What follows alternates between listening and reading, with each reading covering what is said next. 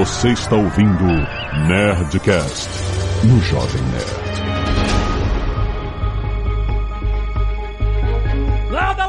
Nerds! Aqui é Alexandre Antônio do Jovem Nerd, Carl Sagan, hipster de vida nas nuvens de Vênus. Ele já falou, cantou essa pedra há muito tempo. Aqui é Roberta Curverde. Se a vida encontrou um homem em Vênus, ela encontra em qualquer lugar. Aqui é o Paulo Silveira e eu continuo cético, porque eu já fiquei tão animado com as notícias e eu não tô tão animado quanto vocês. Não, cético, sempre cético. Aqui é o Maurício Linhares e pela quantidade de ácido que tem nas nuvens de Vênus, a única coisa que pode sair dali é o alien do filme e é melhor deixar ele lá. Aqui é o Atila e me pergunto se a gente encontrou os Incas finalmente. Nossa, Nossa incas Senhora. venusianas. Agora, vem cá, aqui é o Azagal e. É isso mesmo? Se a vida encontrou o homem em Vênus? Que eu falei? Encontrou um meio. Ah. Eu, eu, eu entendi homem também. Eu também. Eu Não, entendi. A vida encontrou um homem em Vênus. Nossa, falei com tanto sotaque assim. Nossa, a vida encontrou um meio. Grande Jurassic Park. Olha aí. Life finds a way, exatamente. Muito Não, bem. não é assim. Hum. É life finds a way. Tem a pausa dramática gigante. Ah, é verdade, ele faz uma...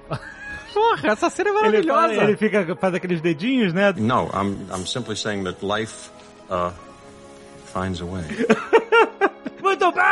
Estamos aqui para descobrir se a vida encontrou um caminho para nascer fora da Terra com a recente notícia. Veja, não foi encontrado vida em Vênus. A gente vai conversar sobre tudo isso agora e entender exatamente, né, qual é o mistério, qual é o peso dessa notícia sobre a possibilidade de existir vida em Vênus. E se existir, gente, eu ouvi alguém falando assim, gente, sério, 2020, não.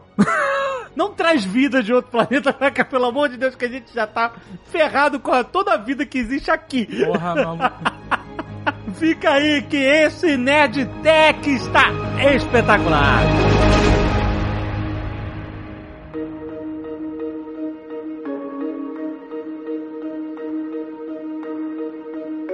Vamos falar de Vênus. O que, que significa essa notícia de haver possibilidade? Já que a gente tá falando de Vênus, eu tenho uma curiosidade aqui que talvez o Atila possa me ajudar agora. Hum, Por que que camisinha chama camisa de Vênus? a deusa do amor, ué. Vênus. Mas ela ia vestir aquele plástico? Eu não sei, boa pergunta. É preservativo, né? O nome científico, sei lá, é, né? Um preservativo que as pessoas passaram a chamar de camisinha, mas as pessoas se referem, se referiam como camisa de Vênus, tanto que tem uma banda Não, tem a banda, mas a banda é por causa da. de preservativo, não é? Eu só tô vendo a referência à banda. Camisa de Vênus. Marcelo Nova sugeriu o nome de camisa de Vênus por achar preservativo uma coisa muito incômoda como era o som da banda. Caraca! Nossa, mãe do céu. Somos incas vindos do planeta Vênus, portanto é bom ter muita cautela. Vênus recebeu esse nome justamente porque era um planeta visto de longe. Um planeta azul, um planeta parecido com a Terra, bonito e tal. Então deram o nome da deusa do amor por ser um belo planeta, né? Hum. Visto de longe. E uma outra curiosidade que fica é que camisa de Vênus em Vênus chama só camisa. Perfeito. O que foi noticiado foi a possibilidade de termos identificado algo que chamamos de uma bioassinatura, correto? Na atmosfera de Vênus. Perfeito. Faz sentido biológico isso? Todo. O que é uma. Então, uma bi... Mas para isso a gente tem que explicar o que, que é uma bioassinatura. Bioassinatura não significa que é prova de que existe um ser vivo lá. Mas existem várias coisas que seres vivos produzem que a abundância dessa substância e tal pode ser um indício de que há vida ali. Por exemplo, o oxigênio na atmosfera é uma bioassinatura, não é, Atila? É, o oxigênio é uma bioassinatura com vários outros gases, principalmente se ele tiver combinado com outras coisas. É, o que, que é a bioassinatura? Por que, que a gente procura essas coisas? A ideia é assim, tem compostos que se formam naturalmente por processos geológicos, um bastante sem graça, por exemplo, é o gás carbônico, que é bem fácil de se formar e todo vulcão expele, por aí vai, dependendo da composição da crosta do planeta. E tem alguns gases que ou são formados por processos muito raros, ou são formados de uma maneira que eles não se acumulam. Então, por exemplo, aqui na Terra, é, a nossa atmosfera tem muita coisa em desbalanço. Ela tem bastante oxigênio. O oxigênio é um gás super reativo. Ele encontra qualquer coisa e reage. Então, para a gente ter oxigênio na nossa atmosfera, teve que ter muito oxigênio formado por bilhões de anos aqui por fotossíntese. E se você vai ver o registro geológico, se você olha há 3,5, 4 bilhões de anos atrás, tem muita camada geológica que é ferro oxidado, é ferrugem. Por quê? Esse ferro estava todo dissolvido no mar, estava todo dissolvido na água, mas conforme as primeiras algas, as primeiras bactérias começaram a fazer fotossíntese e produzir oxigênio, o oxigênio que elas produziam foi reagindo com o ferro. E essa oxidação de ferro aconteceu ao longo de milhões de anos. Quando acabou o ferro dissolvido na água, ou quase acabou, quase tudo oxidou e foi parar no, no fundo do mar, tanto que a gente vê terra vermelha por aí que vem desse tipo de ferro oxidado, aí ele começou a se acumular na atmosfera. E mesmo assim foi bem gradualmente que ele foi acumulando. Então a atmosfera que a Terra tem hoje, ela é resultado direto de bilhões de anos de vida fazendo fotossíntese aqui. Um outro tipo de gás que é uma bioassinatura na Terra, metano. Metano acumulado na atmosfera. Por quê? Porque o metano reage com oxigênio e sai da atmosfera. Para você encontrar ele em alguma concentração mais alta, é porque tem algum processo fazendo esse metano regularmente, para ele estar tá junto com oxigênio. Essa combinação é super importante. Você fala, se tem os dois juntos, tem algum processo que não é geológico, que não é um vulcão, que não é uma reação que a gente conhece, planetária, fazendo isso. Isso é a bioassinatura. São desbalanços químicos que dizem para você que é provável que tenha alguma vida ali fazendo uma reação química que está desbalanceada para ter aquilo acumulando. É porque a gente pode ter os elementos criados dentro de estrelas pela fusão nuclear e essas estrelas explodem, elas semeiam o espaço com nuvens de gases todas ricas em diversos tipos de, de elementos. E esses elementos se juntam com a gravidade, formam planetas cheios desses elementos. E tem outros processos que modificam elementos, como vulcões e etc, que não precisa de vida para fazer essas reações. Mas existem esses processos que são típicos de elementos que foram transformados pela presença de vida, né? Ou seja, gente, o que você quer dizer é o seguinte: você pode até criar oxigênio no, no interior de uma estrela, né? Mas a, a, a abundância do oxigênio na atmosfera da Terra é resultado direto da interação dos gases atmosféricos com formas de vida que estavam produzindo oxigênio. É, o oxigênio reage com tudo. Então é muito difícil de você ter ele sozinho, porque quando ele aparece, ele ataca outros elementos. Aqui, ele atacava o hidrogênio. Quase todo o oxigênio que a Terra teve quando ela se formou estava ligado ao hidrogênio fazendo água. Por que, que ele se separou do hidrogênio? Porque a vida foi lá e arrancou isso com a fotossíntese. Uhum. Então, oxigênio puro é difícil de se formar. Provavelmente é algum outro processo, é algum processo biológico que está fazendo isso. Especialmente se você vê oxigênio puro e metano juntos, é o sinal mais forte ainda que a vida, porque eles sozinhos estariam reagindo. E tem vários elementos, vários gases que são um sinal forte de vida. Um deles é a fosfina. A fosfina é pH3. Ela é um fósforo ligado a três hidrogênios. E esse fósforo é bem reativo. Ele tende a, a desgrudar do hidrogênio e reagir com outras coisas, como por exemplo o gás carbônico que tem na atmosfera de Vênus. Então, você pode ter fosfina sendo formada no, no espaço, em planetas? Pode. A Roberta até estava comentando aqui de alguns lugares onde tem fosfina. É, tem em, em Saturno, em Júpiter já foi identificado já, uh, através das análises, né, espectrocóspicas. A gente sabe que espect, esse, esse nome é difícil. Espectrocóspicas. A gente Espect, sabe que tem. Espectroscópicas. Ai, tá vendo? Espectroscópicas. A gente sabe que tem fosfina em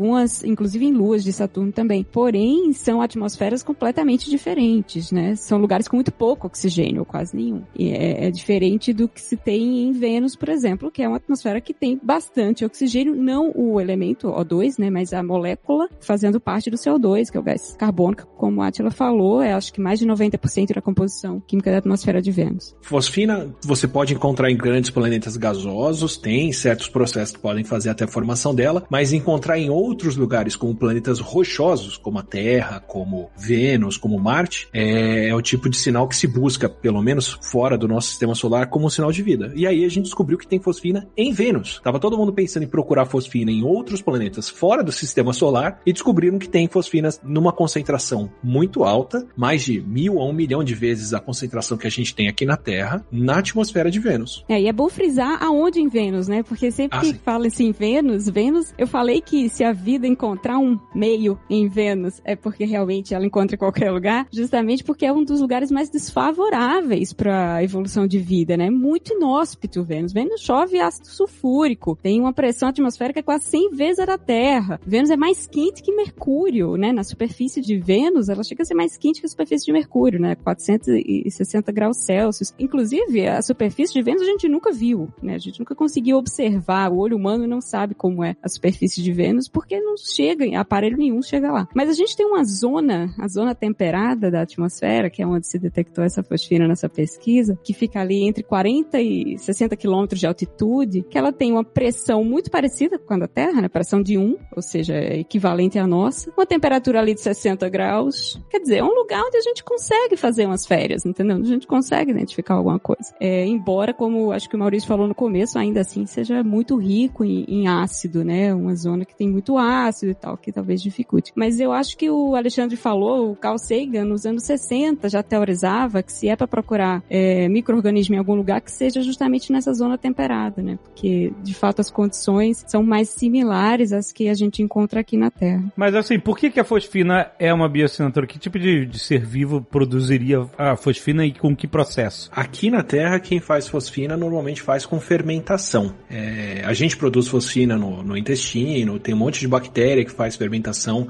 que acumula fósforo e acaba fazendo por reação à fosfina. Tanto que ela tem, é, pro nosso nariz, ela tem um cheiro de podre. É, o ruim é que se você consegue sentir esse cheiro de podre da fosfina, ela já tá numa concentração suficiente para ser tóxica. Hum. Pra caramba aqui. Então, mas é, aqui é, um, é como metano, é uma assinatura de bactérias fazendo a fermentação e produzindo energia. Cocô de pinguim. é verdade. Tem, né? um, tem um paper que fala que eh, detectou-se um aumento, né, de detecção de, de fosfina na, na Antártica relacionada a cocô de pinguim. Olha aí. Somos incas vindos do planeta Vênus, portanto é bom ter muita cautela. Como é que a gente detectou se a gente não tá lá? E eu queria que você explicasse um pouco sobre a espectrometria, que é a forma como a gente vê as coisas e vê os elementos químicos de longe sem tocar e sem pegar neles. A gente sempre viu Vênus daqui da Terra, sempre olhou via telescópio, coisa assim. Dava para ver que é um planeta mais pálido, que ele é mais amarelado do que é, por exemplo, Marte, que era chamado do, do deus da guerra porque ele é vermelho. Só que não conseguia ver a superfície de Vênus justamente para entender como que o planeta é. E assim, Vênus tem de tudo. Em teoria, antes de você chegar perto, tem de tudo para ser um planeta super interessante para vida. Ele tem um tamanho parecido com o tamanho da Terra, tem atmosfera, tem uma configuração ali meio perto do Sol, meio longe, é suficiente para ter água líquida, em teoria. Então, é um planeta interessante, está numa camada interessante, era um dos lugares mais quentes para se procurar vida há tempos atrás, antes da gente chegar perto e descobrir como Vênus é. E hoje, olhando para a geologia do planeta, a gente sabe que até uns 500 milhões de anos atrás, ou menos de um bilhão de anos atrás, certamente, Vênus tinha água, teve oceano. Já foi um planeta provavelmente tão habitável quanto a Terra foi no passado. A questão é que como Vênus está muito mais perto do Sol, a radiação solar que chega lá, e, o Sol foi ficando mais intenso recentemente, ela destruiu a água da atmosfera de Vênus, o oxigênio ficou, reagiu, fez gás carbônico e o hidrogênio foi embora para o espaço. Então a atmosfera de lá com o tempo foi acumulando gás carbônico e foi ficando muito densa, que foi o que a gente descobriu quando chegou perto. E por causa do gás carbônico, a, você cria um efeito estufa, né? Ou seja, a radiação do Sol entra na atmosfera e não consegue sair. Por isso que é um forno. Primeiro, a concentração de gás carbônico é tão grande que você tem essa pressão absurda, né? A pressão ao nível do mar lá, a pressão no chão é 90 vezes maior do que a nossa. Nossa! Cacete! É muita pressão, é como se tivesse a um quilômetro de profundidade no mar. Uhum. Nem o submarino do Iberê aguenta. não, não aguenta. Não, não, ele fez até o teste de pressão, né? Não aguenta esse tipo de pressão, não. E segundo que esse gás carbônico acumula calor, né? E como Vênus está mais perto do Sol, também chega mais calor lá para ser acumulado. Então o resultado é que a atmosfera de lá faz com que a superfície esteja a 460 graus Celsius, suficiente para derreter chumbo. E a gente descobriu isso quando começou a mandar sondas para lá. As sondas que caíram na superfície, as missões todas durante a, a, a competição é, espacial entre Estados Unidos e União Soviética falharam. Se você vai ver o que eles mandaram em 61, 62, 63, o que deu certo foi flyby, foi passar a sonda por cima, medir ondas de radar e outras coisas para ver o que tem lá, mas as sondas que tinham que pousar não deram muito certo não. A primeira sonda que mandou sinal da atmosfera e falou um pouquinho do que tinha lá foi em 67 só, foi tipo seis anos mandando sonda que caía e morria, caía e morria, caía e morria. Até conseguir ter alguma coisa mais séria. E a primeira imagem que a gente tem da superfície de Vênus é de 75. Foi uma sonda que pousou, tirou algumas fotos, mandou um pouquinho e apagou. É, eu não lembro de nenhuma missão depois da década de 70 que pousou em Vênus, que mandaram pro chão, porque é meio que saber que vai ser destruído Uhum. o que você mandar pra lá por causa desse calor. Então, aí a gente descobriu isso, que Vênus é quente, tem essa atmosfera absurdamente densa e por isso a gente não consegue ver a superfície de lá. E de lá pra cá, o que a gente mandou de sondas são sondas que passam por Vênus, mandam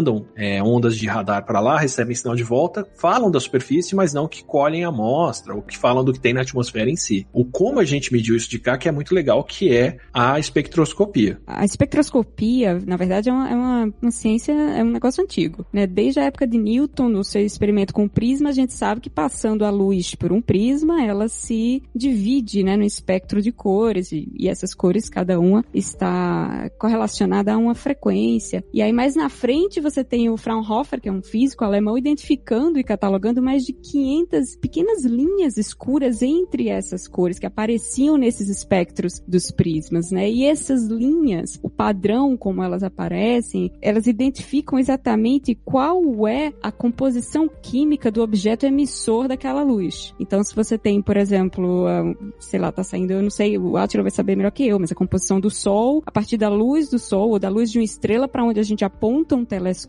a gente consegue observar essas linhas de Fraunhofer, né, essas linhas escuras entre as cores do espectro ah, de luz e como cada elemento vai ter um padrão de linhas diferentes que tem a ver com como os elétrons se movimentam, como os, os átomos daquele composto, né, trocam energia. A gente, como a gente já tem esse catálogo dos elementos que a gente conhece, a gente sabe exatamente, ó, esse padrão aqui de luminosidade, esse padrão de linhas escuras nessa espectrosmetria aqui dessa luz que a gente está detectando equivale a esse elemento. Então, ah, tô vendo que tem muito fósforo ali, tô vendo que isso aqui equivale Isso, é. Pois é, a, a oxigênio, e assim a gente detecta. E, é- e foi assim que a gente começou, de fato, a conseguir detectar quais elementos tinham em cada corpo celeste, né? Com um telescópio apontando para o objeto e fazendo a análise, então, da luz que era detectada, que é emitida por esse objeto. É como se o átomo de cada elemento pelo qual a luz atravessa causasse uma sombra diferente, né? Que é uma assinatura única daquele elemento. Então, quando a gente vê a projeção dessas sombras, a gente consegue saber quais elementos que estão passando, que essa luz atravessou. E no caso da pesquisa que a gente está falando aqui, não há elementos químicos além da fosfina capazes de produzir essa transição molecular que gera esse espectro que os pesquisadores do artigo observaram. E observaram não só ah, uma vez só, não só a partir de um instrumento só, né? Eles ficaram tão surpresos com esse resultado que na verdade ninguém esperava encontrar essa fosfina em Vênus, né? Eles esperavam fazer um benchmark para tentar procurar fosfina em outros lugares. Vênus estava ali de benchmark. Uhum. Quando eles encontraram, eles, caramba, peraí, vamos tentar de outro telescópio, porque esse telescópio aqui deve- pode estar bugado. E fizeram uma contraprova, né, um teste com dois telescópios diferentes, depois fizeram uma, uma terceira análise de novo, no, no artigo tem bem detalhadinho como foi todo o processo, porque de fato foi uma surpresa, né, os, os próprios pesquisadores ficaram muito surpresos de ter encontrado fosfina lá. Se você olhar para fogos de artifício estourando, queimando, você consegue saber quais são os elementos que usaram para fazer o, o rojão, para fazer o- os fogos, com base na cor deles. Certo. Então, por exemplo, o cobre, quando queima, quando estoura nos fogos de artifício, ele dá uma cor mais verde. O estrôncio dá uma cor vermelha. Sódio dá uma cor bem amarelada, bem próxima da luz que a gente conhece, sim, da luz comum, vai. Cada elemento químico emite uma, uma luz de uma cor quando queima ou quando você esquenta muito ele, porque você está fazendo justamente isso. Você chacoalha os átomos, os elétrons chacoalham e como eles estão presos em certas órbitas, em certas distâncias, eles emitem uma onda de luz de um tamanho certinho, que é o que a gente vê como uma cor certa. Então, se você esquenta o elétron, ele emite essa onda de luz com a cor que a gente enxerga como queimando. É assim que você consegue descobrir, por exemplo, quais são os elementos que tem numa amostra química, que tem alguma coisa. O pessoal literalmente queima para ver qual é o espectro de cor, de luz que sai daquilo, para saber quais são os elementos que estão ali dentro. Daí o nome espectroscopia. E o inverso também acontece. Se você pega uma luz branca uniforme e manda para um elemento químico, a mesma luz que ele emite quando ele esquenta, ele absorve quando você que ilumina ele. Então, quando a gente passa a luz por qualquer elemento químico, tem certas bandinhas de cor, tem certas cores que desaparecem porque os, os átomos que estão lá dentro estão absorvendo. Foi assim que a gente descobriu, por exemplo, o hélio, porque quando olharam para a luz do Sol passando por um prisma, tinha um monte de banda faltando que nenhum elemento químico da Terra conhecido até então absorvia. E a pessoa falou: não, tem algum elemento aqui super comum no Sol que está absorvendo luz e não temos ele na Terra. Aí chamaram do elemento do Sol, que é o hélio. Depois, 14 anos depois, que a gente foi descobrir hélio na Terra, saindo da lava do Vesúvio. E aí falaram: olha, também tem aqui esse elemento que tem no Sol. E é assim Uhum. que a gente sabe o que tem nas estrelas, olhando justamente como disse o Alberto, para o padrão de luz que elas emitem. Mas aí, o que, que acontece? Se essa luz passa por uma atmosfera de outro planeta, ou tanto faz se é a luz do Sol visível que a gente conhece, ou se é onda de rádio, ou qualquer outra onda eletromagnética que é emitida, quando ela passa pela atmosfera de um planeta, essa atmosfera vai absorver esses padrõezinhos de banda. E aí a gente olhando para cá, para a luz que passou pelo planeta, a gente consegue saber, bom, desconta o que já tem no Sol, que isso a gente já sabe que é composição de lá. As outras coisas que ficaram faltando cor aqui, as outro, o outro padrão de bandas são os elementos que tem na atmosfera desse planeta. Isso daqui é, uma- é um treinamento que a gente estava fazendo com Vênus para poder observar os planetas que estão orbitando outras estrelas Uhum. para saber qual é a composição da atmosfera de exoplanetas. E, surpresa. Aí tá todo mundo se preparando para, bom, legal, vamos procurar sinal de vida fora daqui, tá bom. Testa ali em Vênus. Ó, tem aqui.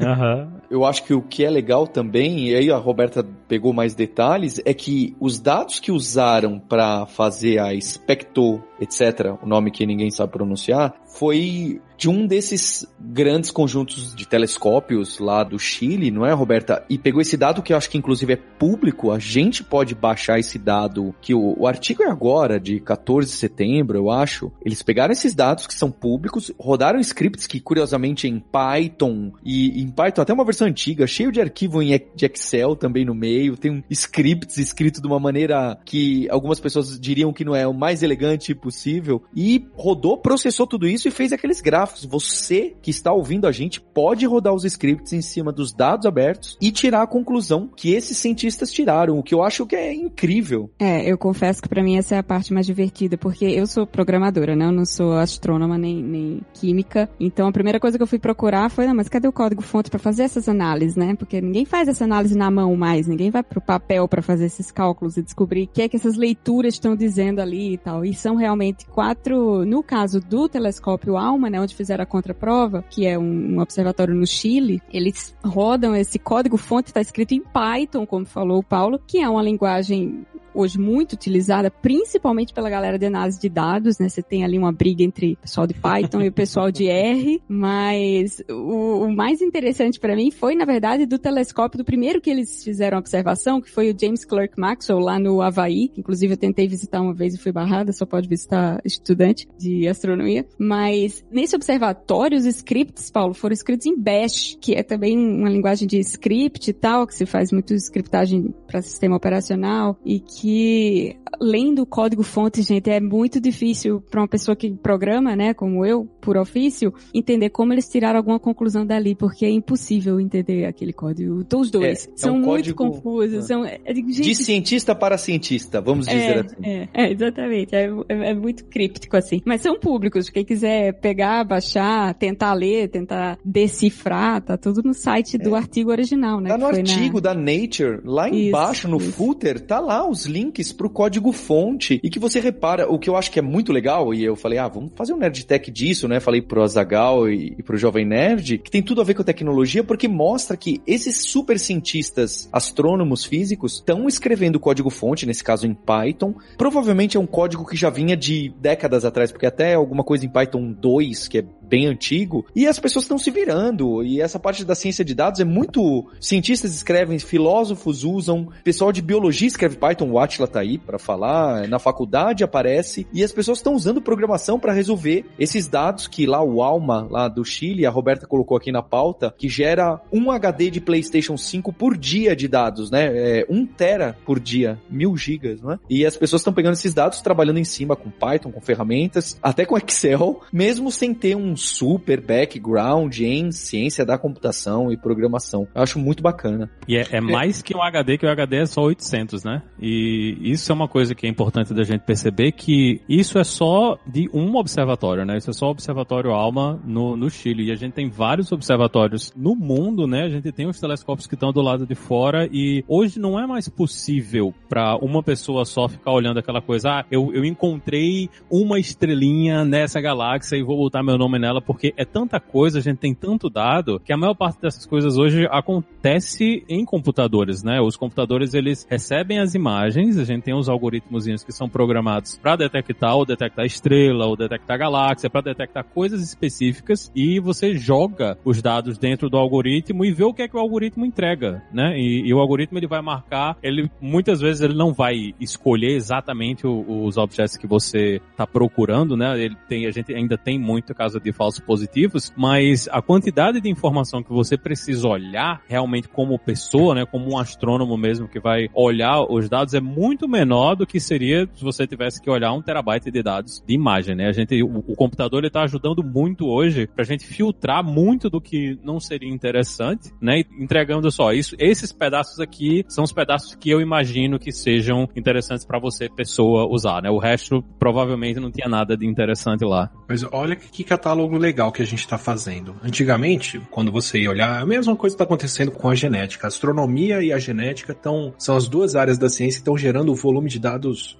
acho que junto com o colisor de partículas, que aí é um, é um mundo à parte e, e a coisa entra em, em exabyte, né, nem em peta. Mas tirando isso, astronomia e genética estão gerando muito dado, estão gerando mais dado do que o, a lei de Moore dos HDs está deixando armazenar, porque a gente está partindo para análise de baseada. Então, antigamente, ah, eu quero saber se tem algum exoplaneta. Elege uma estrela candidata, observa ela, vai vendo se muda o padrão de luminosidade dela, de lumi... acho que é luminância que se fala, para ver se ela apaga o brilho um pouquinho porque tem um planeta passando na frente, ou se ela fica mais avermelhada ou azulada porque tem um planeta deslocando ela para lá e para cá, para ver se a luz dela varia, e faz um, uma pós-graduação, uma, uma área de estudo inteira de uma estrela. Hoje, você pega um telescópio como Kepler, aponta ele para 20, 30 mil estrelas e ele passa a noite inteira fotografando todas elas. E aí depois você compara esses milhares de estrelas todos para ver quantas delas estão variando o brilho. Ah, essas cinco aqui variaram numa frequência de uma vez por ano ou duas vezes por ano. Ah, então deve ter um planeta orbitando Isso. nessa frequência bonitinha. Logo mais, o próximo passo nessa análise é incluir o quanto que variou de espectro de luz, de banda, da luz que passa por esses lugares. Então, ah, aqui, ó, agora a gente tem absorção de oxigênio, a gente tem absorção de gás carbônico, absorção de nitrogênio ou qualquer qualquer coisa assim, para de batelada varrer com código milhares de planetas e saber a proporção de planetas ao redor de cada estrela e logo mais a composição gasosa deles. Sim, porque né, não tem astrônomo suficiente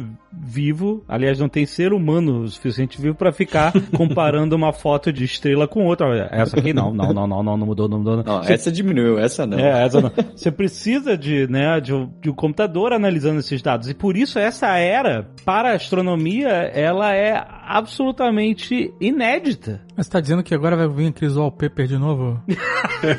o que? Do set at home? Protetor de, protetor de tela. Que fica analisando. É, pode ser. É, voltar o screensaver que, que fica chupando tua memória pra. exatamente, exatamente. Mas é bom frisar que computação é usado não só na hora de analisar esse tipo de coisa, né? No caso da pesquisa da fosfina em Vênus, eles para realmente determinarem se o, o que estava causando, o que se eles conseguiam descobrir o que estava gerando aquela quantidade de fosfina observada, eles testaram vários cenários de climatologia, de atividade geológica em modelos computacionais, né? Tipo, ó, simula esses parâmetros aqui, dado que Vênus é desse jeito e tenta de alguma forma simular um cenário que produza, que, que justifique a quantidade de fosfina que a gente está vendo. E para tudo ah. isso também existem esses softwares de simulação, né, de, de eventos climáticos e geológicos e tal. Mas isso aí é o seguinte, a gente está começando a ficar com uma análise tão refinada, você tem que trabalhar com tantos dados junto que você precisa ter modelos construídos antes para saber como interpretar aqueles dados, né? Então, várias descobertas agora, né? As ondas gravitacionais foram assim, a observação do a, a- primeira imagem construída do buraco negro foi assim, o bóson de Higgs foi assim, todos esses. Você fala, bom, tô tentando testar a minha hipótese. Se a minha hipótese existe, o que, que eu espero encontrar nos dados? E aí você faz milhares de simulações, constrói vários modelos, inclusive pode fazer variações. Ah, se a composição for essa, essa e essa, a gente vai ver essa assinatura. Se ela for aquela, a outra. Se for assim, a outra. Se for assim, a outra. Para depois, quando os dados vêm, você vê se ele encaixa no modelo. Então não é que as pessoas olham, batem o olho e falam, ah, fosfina. É que ó, 99% dos cenários simulados, a fosfina explica isso melhor do que ter essa combinação maluca de coisas aqui.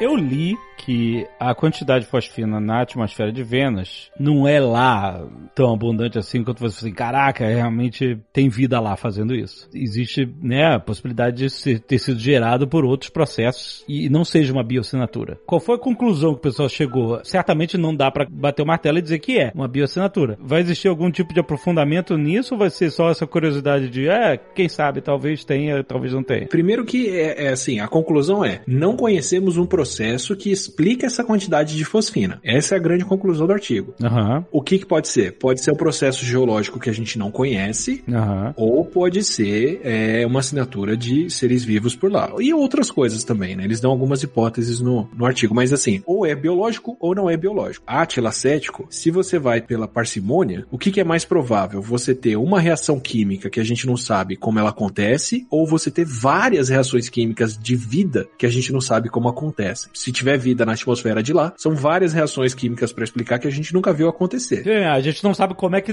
nasceria vida na atmosfera de um planeta tão inóspito quanto esse. Ou se nasceu antes e, e aí sobreviveu ao apocalipse de gás carbônico e sobreviveu nas altas camadas atmosféricas. Seria isso também. Pelo que a gente entende hoje de Vênus, Vênus teve mais água por mais tempo do que Marte, por exemplo. E a gente tá procurando vida em Marte, né? Procurando evidências de que já teve vida em Marte. Uhum. Marte teve um período de uns 500 milhões de anos, logo no começo da formação deles, onde teve água líquida. Vênus teve água líquida junto com a Terra e provavelmente até um bilhão, um bilhão e pouco, um bilhão e 500 milhões, uma coisa assim, um bilhão e meio de anos atrás. Então Vênus teve água por 2, 3 bilhões de anos do tempo deles. Aqui na Terra foi tempo mais do que suficiente para se ter vida. né? A gente começa a ter água líquida aqui há 4 bilhões de anos, você já tem fóssil com evidência de vida na Terra com 3,8, 3,5 bilhão de anos. Então com, sei lá, 200, 300 milhões de anos com água aqui na Terra já tinha vida. Então, tempo para desenvolver vida em Vênus, o planeta teve. Teve 2 bilhões e meio de anos com água líquida por lá. Foi tempo suficiente aqui na Terra. É, não sei se foi tempo suficiente lá. O que acontece é que essa água evaporou. E essa evaporação é recente. A grande questão seria se, enquanto essa água estava evaporando, teve tempo de ter vida lá, mesmo que seja simples, é, só bactérias, ou sei lá, outra organização de vida, mas uma organização de vida simples, deu tempo de evoluir uma forma de vida que conseguisse sobreviver no que sobrou de ativo no planeta. Também não há possibilidade de estar totalmente extinto e ter deixado essa pegada, essa bioassinatura para a prosperidade? Eu acho que a fosfina reage rápido demais para isso ter ficado lá. Hum, então teria que estar produzindo agora. É, e tem algumas assinaturas interessantes, porque onde a fosfina está acumulada? Se ela tivesse na superfície, primeiro que ia ser muito contra-intuitivo ela se acumular lá, porque eu acho que não é nenhuma temperatura que ela é estável, mas em outros lugares seria mais fácil de dizer que é uma causa é, geológica. Na camadinha de atmosfera, que que o Vênus é super quente na superfície, mas conforme você vai subindo na atmosfera, a pressão vai diminuindo e a temperatura vai ficando mais baixa. O Sagan falava isso. Vamos olhar para aquela camada de atmosfera de Vênus, que tem uma pressão mais próxima da que a gente tem aqui e tem uma temperatura mais próxima de cá. É aí, nessa camada da atmosfera, que encontraram a fosfina. Uhum. E essa camada já é um pouquinho estranha, porque ela já absorve mais radiação ultravioleta do que seria de se esperar. E quem absorve radiação ultravioleta aqui na Terra são as algas As fazendo algas. fotossíntese.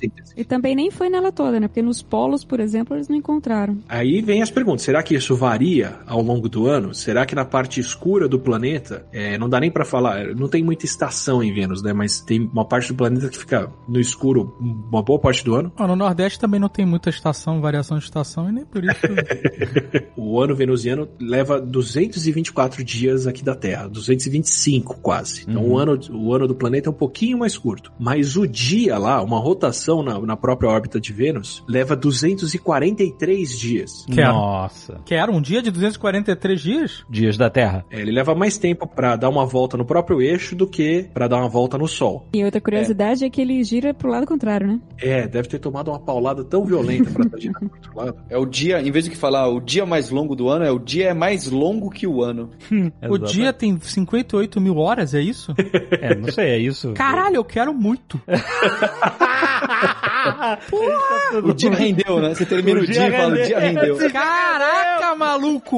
Tem, tem que dormir do mesmo jeito ainda. Não vai, não vai resolver o problema, não. Não, muda tudo. Quando você começa a respirar fosfina, muda tudo.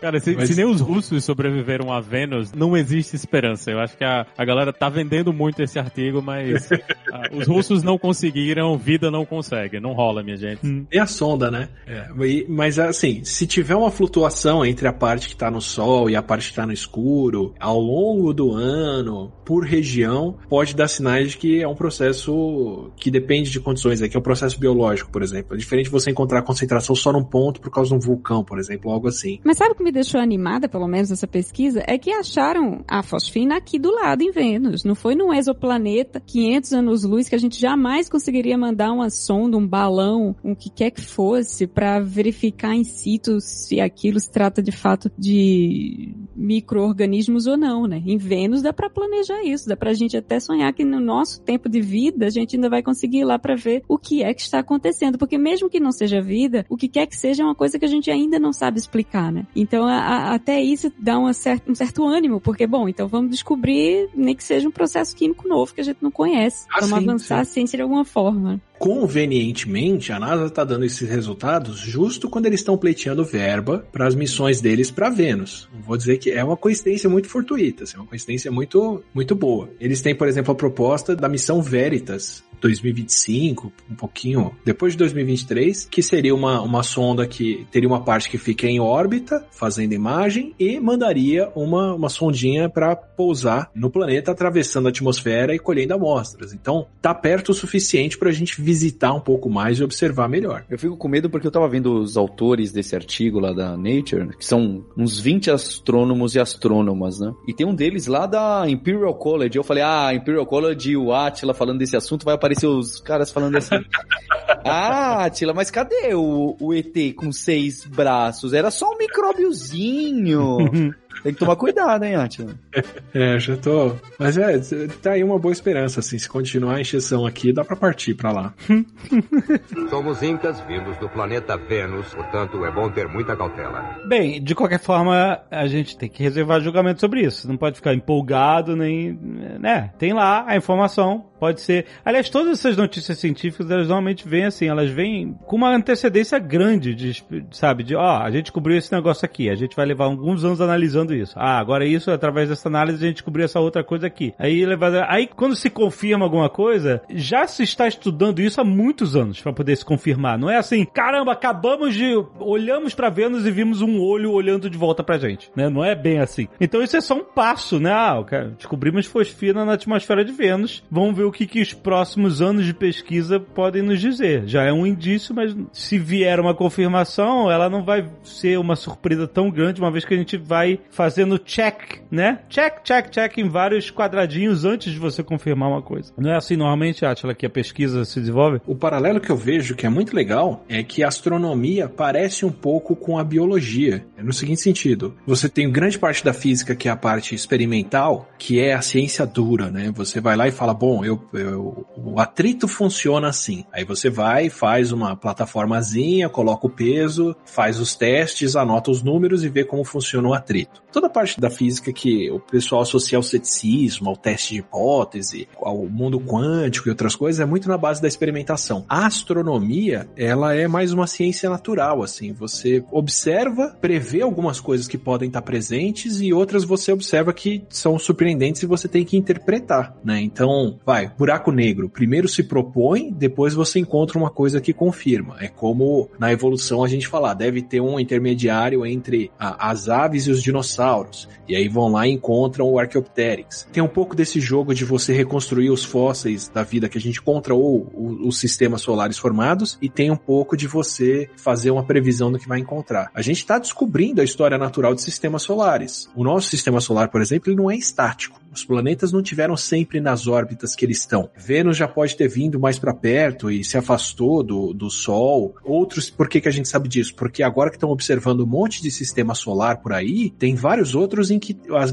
os gigantes gasosos estão perto da estrela. Tem outros em que qualquer planeta rochoso foi jogado para fora. Tem outros que o, os gigantes gasosos estão muito mais longe. E a gente começa a entender como é que isso é feito. Então, é, é esse misto mesmo de coisas que são previstas, que a gente até espera encontrar, ou que já tem sinais que vão ser vistas, e depois observação para poder entender o que, que a gente encontrou de verdade, por que, que a gente encontrou alguma coisa que é muito igual ou muito diferente do que se previa. Mas mesmo assim, quando você faz uma previsão dessa, você não tá fazendo, você não tá chutando, ah, talvez tenha, né? Você tá é, fazendo uma previsão baseada em hipóteses né, que tem premissas verdadeiras, que são embasadas, né? Tipo, quando o Carl Sagan chegou lá em, na década de 60, falou assim, olha, vamos observar a atmosfera de Vênus, que se a gente for, né, encontrar sinais de vida em algum planeta do sistema solar, pode ser que, que seja lá. Não é tipo assim, ó, oh, tive um sonho que pode ser lá. Não, ele é baseado em um monte de, de, de conceitos, informações e dados que ele já tinha para chegar às conclusões de que, ó, quem sabe, né, é, é possível que exista. É, você tem a surpresa e depois especula em cima. Então qual que é a surpresa? Descobrir que Vênus tinha essa atmosfera absurdamente densa de gás carbônico. Aí já cai a bola de um monte de gente que estava esperando encontrar vida na superfície de Vênus. Sim. Mas ele vem e fala, não, pera, tem essa atmosfera toda quente, mas tem uma camada dela que é mais parecida com o que a gente conhece de como habitável aqui, que pode ter água líquida, né? Ou que pelo menos tem temperaturas compatíveis. Pode ser que ali tenha sobrado alguma coisa interessante, ou se a gente vai procurar vida parecida com o que tem aqui, essa é uma camada importante. Então, algumas coisas rompem com o que você esperava, mas, né, a ciência, teoricamente, é uma coisa universal, né? O conhecimento que você adquire aqui também é válido para outros cantos do universo. Então, bom, se as coisas funcionam como a gente espera aqui, é de se esperar que essa camada seja um pouquinho diferente, e foi, o que é muito legal. E a gente tem o, o aprendizado também das outras áreas, né? Porque o, o, a pesquisa em extremófilos, né? Esses organismos que vivem em lugares onde a gente imaginava que nada vivia, ajuda a perceber que é possível que tenha alguma coisa lá, né? A gente vai aprendendo que ali na, na boca de vulcões, onde tem geysers, que são ambientes muito quentes e onde se imaginava, ah, nunca teve nada aí. Hoje a gente sabe que tem vida ali, né? Então dá pra gente se voltar a, a esse ambiente e ver, ó, é difícil, é complicado, mas a gente tá vendo vida na Terra em lugares onde a gente imaginava que não seria possível ter vida. O conhecimento ele vai avançando e as ideias que a gente tinha no passado, elas podem ser modificadas por causa disso aí, pelas coisas que a gente tá vendo aqui e fora também do planeta. É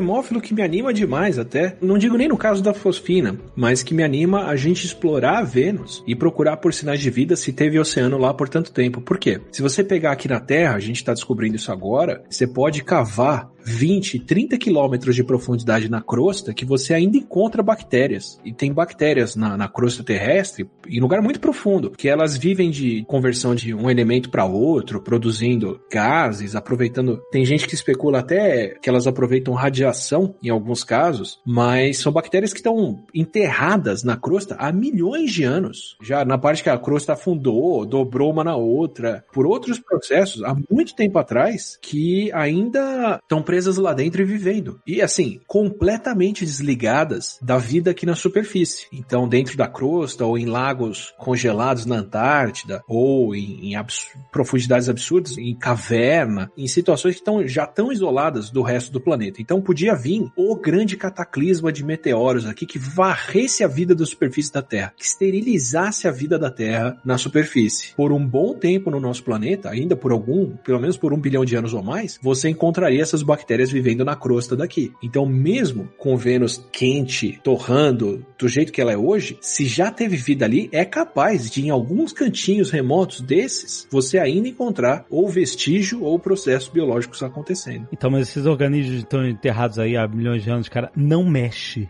Não mexe. Deixa ele lá. Não traz pra cá, porque tá foda aqui. Não pega nada. Vou te cobrar, tio.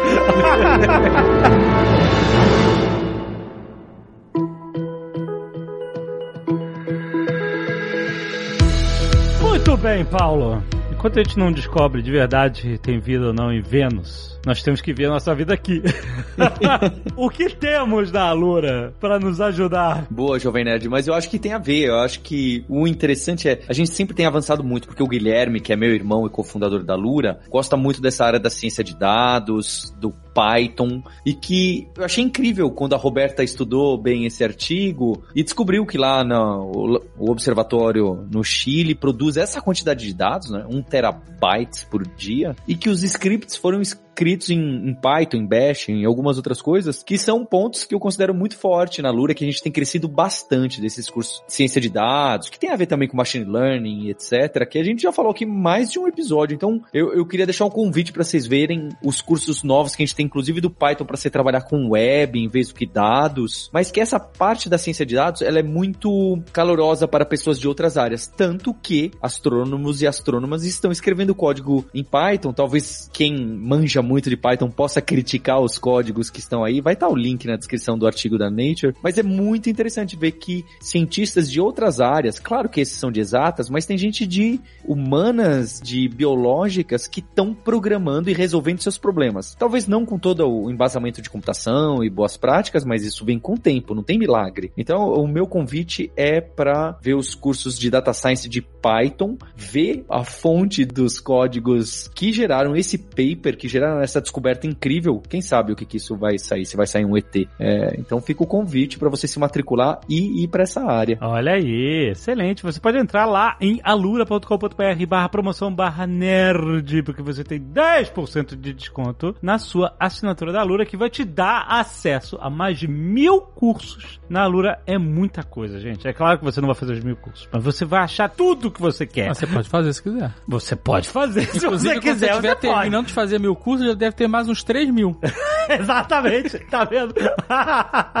e Alexandre, Dave, eu vou deixar um segundo call to action aqui para quem chegou até o final e já conhece um pouco mais de programação. A gente vai fazer a segunda edição da Imersão Dados. Olha! É, a gente fez a primeira, chamava Quarentena Dados, que vocês ajudaram a gente a divulgar bastante lá no começo da pandemia. Sim. Uhum. A gente melhorou e vai ser do dia 19 a 24 de outubro, a segunda edição da Imersão Dados. Então são cinco dias totalmente gratuito, lá em alura.com.br barra imersão dados and no final a gente vai lançar um bootcamp para quem já trabalha com programação, um pouquinho de ciência de dados. O Atila vai participar da elaboração do problema, um bootcamp que vai ser síncrono, que a gente vai ter datas, entrega de trabalho, correção de trabalho. Caraca! É, vai ser um negócio bem diferente com a experiência toda que a gente adquiriu esses seis meses da pandemia, com o trabalho de ensino presencial, com tudo que a gente adquiriu. É um, para quem já trabalha na área, tá bem? Uhum. Inscreva-se nesse gratuito que você vai ficar sabendo do bootcamp lá no final dele. Excelente. Então tem link aí no post. Não perca a oportunidade. Qual é a data de novo, mais uma vez? 19 a 24 de outubro. Cinco aulas inéditas ali, pesadas. É, com suporte, tirar dúvida. Bem bacana. Valeu. Excelente. Até mês que vem, galera!